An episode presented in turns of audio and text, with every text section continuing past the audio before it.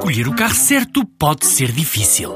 Bem equipado ou pequeno no preço? Elevado desempenho ou baixo em consumos? Prático no trabalho ou ideal para a família?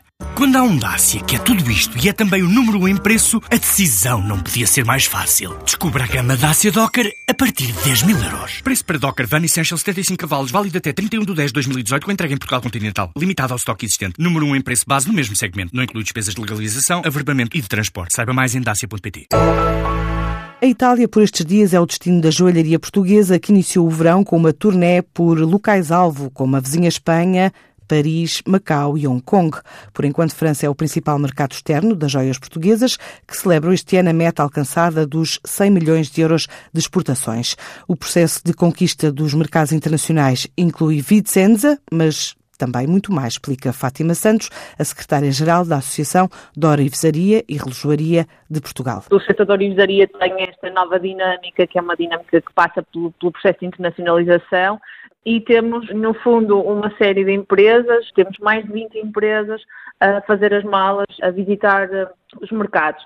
França é o nosso principal mercado de exportações para o setor da orivesaria português e nós fazemos já há mais de cinco anos participações assíduas em Porto de Versailles, mas temos também investidas para Espanha, para Vicenza e para um voo uh, mais longo que é Hong Kong. É um setor que tem vindo a crescer de ano para ano. Há cerca de 7, 8 anos nós tínhamos um, o nosso valor de exportações rondava os 10, 12 milhões e depois de, por exemplo, em 2015 nós exportamos 65,5 milhões, em 2016 71 milhões, em 2017 100 milhões. Ou seja, a nossa porcentagem de crescimento é de facto significativa e isto para nós é, é sintomático do que nós, do trabalho que as nossas empresas estão, estão a ter. Para além de mercados maduros na Europa, o próximo desafio é mesmo o gigante asiático, já com retorno das ações de charme em Macau, no início do verão, e o regresso agora a Hong Kong, numa feira que cresce ano para ano. Temos estado desde há três anos, duas vezes por ano, em Hong Kong,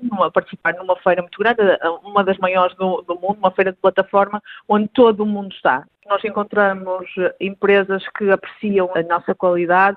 No fundo, quase nós, nós, nós permitimos quase uma customização nas encomendas e, curiosamente, fomos para Hong Kong encontrar eh, este tipo de, de, de cliente. Para já, portas abertas à criação de pontos de venda neste regresso ao Oriente. Abriram-se muitas portas. Nós sabemos que algumas empresas já estão a voltar ao mercado, ou seja, são empresas que vão estar em Hong Kong na feira, vão ao mercado, vão nomeadamente a Macau, eh, dar sequência aos negócios que foram já realizados.